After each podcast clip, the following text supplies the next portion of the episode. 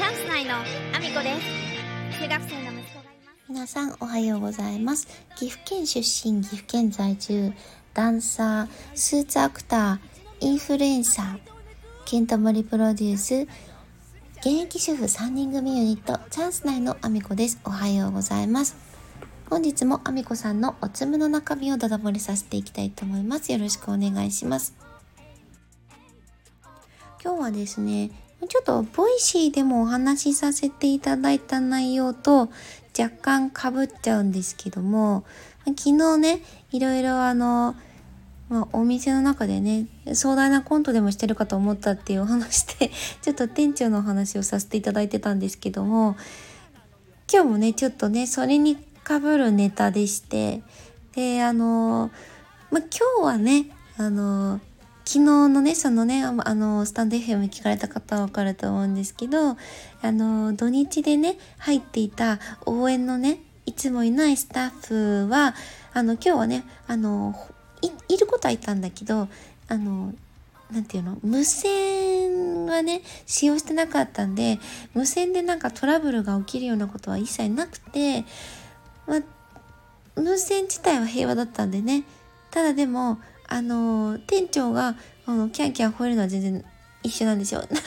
そこに関しては何にも治ってないんですけど、ただね、あの、昨日吠えられなかった理由は、あの、まあ、新入社員の男の子がね、あの、すごく優秀な子で、で、その子が、あの、前転で、その新入社員の中で1位を取ったのかな？前転というか、エリア内ですね。多分エリア内じゃないかなと思うんですけど、1番を取ったんですよね、売り上げで。で、もう朝一から、私あの、店長と一緒に、あの、朝一で入店する担当なので、朝一に店長と2人で、あの、入店するんですけど、もう胃の一番に話しかけてきて、で、あの、彼がね、1位を取ったんですよ。褒めてやってくださいみたいな感じでねあの来るんですけどあの褒めはするけれどもあなたに対してはあの何もないんでっていう感じでああそうですかっていう感じで私は返してしまったんですけどまあなんでそういう返しをしたかっていうとあのなんか自分の手柄かのような具合で機嫌が良くなってたんでそれに対して多分合わせてしまうのはこれはあの本人にとって良くないなと思ったので、ああ、そうですかという返して、あの、落ち着けよという。落ち着けよというのをね、意思表示させていただいたんですけども、なのでね、あの、それと打って変わって、あの、1位を取った子には、あの、すごくよく頑張ったねって言って、あの、またね、その新入社員の彼もすごくいい子でね、アイドルみたいな、あの、人気ぶりの子なんですけど、もうあの、皆さんが一緒に喜んでくれるので嬉しいですって言って、すごく素直に喜んでたから、まあその子に対しては一切ね、あの、否定することなく、本当によく頑張ってると思うよって、あの、いっぱい失敗することもあるから大変だと思うけど頑張ってねっていう応援はさせていただいたんですけども、まあこの店長のことに関してまたちょっとねあの思ったことがあって、まあ、これはボイシーでもお話はさせていただいてちょっと別の角度でねお話をさせていただいてますけどもえっ、ー、とまあそういうふうにねあの何か上機嫌なことが起こるとまあ機嫌が一応いいわけですよね。で昨日は吠えたくても吠えられなかった理由があってあの役職者メインの役職者いつも攻撃されてるメインの役職者が2人とも休みの日だったんですよ。まあ月曜日だったからね、平日になるとまあそういう日も出てくるんですけど、なので、その無線の反応が悪かろうがなんだろうが、吠えるに吠えられなかったっていうことがあるんですけど、ただでもやっぱりね、その無線の内容に関して、うんと、我々みたいなその何て言うの？パートさんに対してであってもそうだし、まあ、誰に対してでも一緒なんですけどその無線で入れてる内容が、ま、まず早口なんですよね。その何かをお願いするには早口すぎて聞き取りにくい。でボソボソっと喋るのでまず聞き取りにくい。これも結構無線って問題あると思うんですよね。お客さんと接客中だったり対応中にたとえ耳にね、あの自分の名前が入ってきたとしても、その後の内容があまりにもボソボソボソボソって言ってたりとか、あんまりにも早口だったりすると、ご案内中って絶対聞き取れないでしょ？で、聞き取れなかったら無線反応するまでに例えば自分が読まれたかもいまいちわからない時って反応がしにくくなるんですよね。なのでどう考えても自分がその反応しにくい状況を起こしてるんじゃなかろうかっていうのをまあ明らかにみんなが感じてるんですよ。それあのみんなが反応しにくいのご自身のせいじゃないっていう 感じがあって無線で伝えるべき内容と本人に直接言った方がいい。で全体に言うんだったら本人が聞き取れてない可能性があったとしてもそれは仕方のないことだと思って全体共有ってやっぱり話した方がよくってであの皆さんに共有しますでこうこうこういうふうにしたいのでこういうふうにしてくださいっで聞き取れなかった人は後で聞きに来てくださいっていうのを付け足したりとかしてあげればまだみんなわかるだろうに多分そのご案内中だろうとなんだろうと聞き取れっていう状態なんですよね。でもお客様に説明してる間だったらやっぱりみんな聞き取れないでしょ。動画がいても聞き取れないんですよね。であの本人がね接客をほぼほぼしないから店長本人がね。だからその無線が自分が対応中で聞き取れてないってことがあんまり発生してないから本人がね自覚がちょっと足りないんですけどただね私自身はその他の人が無線を入れてて店長しかできない作業店長以外がもう空いてなくて店長しかできない作業なのに本部の人にヘコヘコヘコヘコしてて無線聞いてなかったことがあるんですよ。実際にね実際に現場で私見てるんですよ。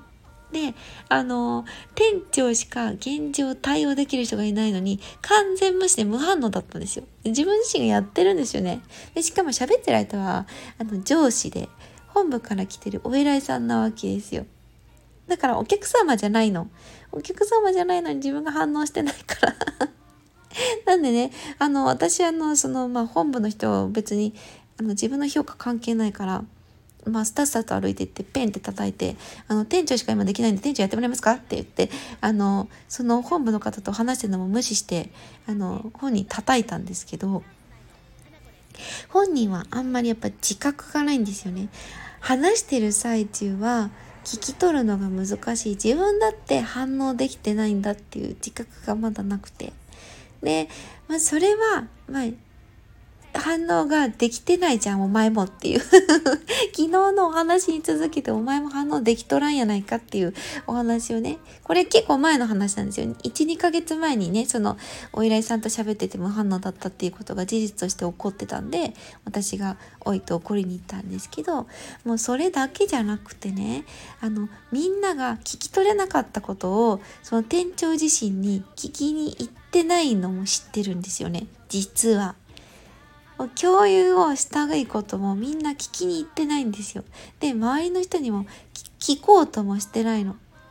もうね、これって、あのー、まあ、言ってることがよっぽど絶対実現させなきゃいけないことだって思ってたらみんな周りの人に「ね店長なんて言ってた?」とかあとは本人にも聞きに行くけどそれをしないっていうことはこれ信頼とか信用の貯蓄ができてないってと思うの。これってめちゃめちゃ重要じゃない？って私は思ってて。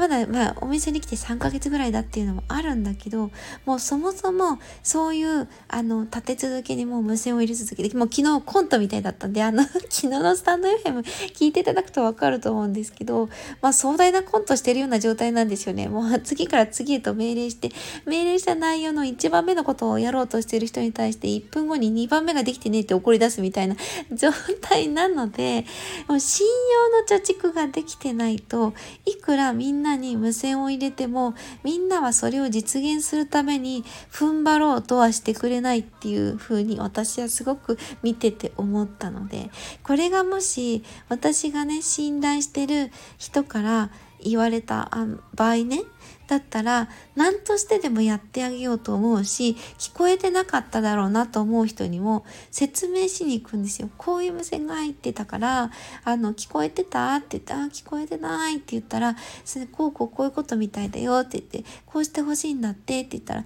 多分みんな信頼とか信用がある人だったらあ分かった分かったじゃあそうするねって言って多分なるんですよ。でもあのやっぱりそういうね、壮大なコントをやったりとか するのを見てて、多分みんなからの信頼とか信用がまだ貯蓄されてなさすぎなんですよね。みんながその店長の働きに対して信頼とか信用がまだできてないから、言ってることがごもっともだなって思ったりとか、あ、それはやった方がいいなって言われて嫌味でクソって思うこともあったとしても、ごもっともだったらみんなやるんですよ。実際にあの前にいた店長でもうパワハラ発言が結構ある子だったんだけどその子のことはみんな信用信頼はしてるんですよ。言ってることはあのごもっともだなと思受け止めてるからだからみんなあ言ってることはわかるんだよなそうなんだよなわかるんだよな言ってることは嫌味だけだって思いながらみんなやるんですよ。言い方がきつくっても嫌でもクソと思っても合ってるなこれはごもっともだなと思ったらみんな動くんですよね。これって信頼されてるかどうかってすごい大きいなと思ったので、ちょっとボイシーとは違った視点でね、切り取ってお話をさせていただきました。あの、上に立つ人って本当に人たらしじゃないと難しいなと。そうね、新入社員の男の子みたいに素直に、あの、皆さんが喜んでくれて嬉しいですって言って彼は多分人たらしなんですよ人に愛されるタイプだからこの子が頑張ってるから私たちも頑張ってあげようとか助けてあげようっていう気持ちがやっぱ生まれてるから彼に個人的に私は一夜おめでとうって言ってあげに行ったしみんなもその子が頑張れるようにすごいフォローしてるんですよ。これ人たらしだからこそ。でもその人たらしじゃない人がガンガンガンガンなんか言ってなんかやろうとしてもみんなが巻き込まれていかない。そのモチベーションが上がらない。言われたことに対しては？って思ってしまって終わると周りがまとまらないんだなっていうのをすごく感じたので今日はそんなお話をさせていただきました。すいませんね、真面目なお話をして。えー、そんなコーナーでですね、私の SNS のフォローをよろしくお願いします。Twitter、Instagram、TikTok、YouTube、 note、それから、えー、ボイシーでも放送させていただいてます。今日はちょっと2回やった内容なんですが、別の視点から、えー、同じお話をさせていただいてます。えー、そしてスタンド FM の方もフォローをよろしくお願いします。そんなこんなで今日も一日ご安全にいってらっしゃい。すみちゃんです。もうじき70歳。本当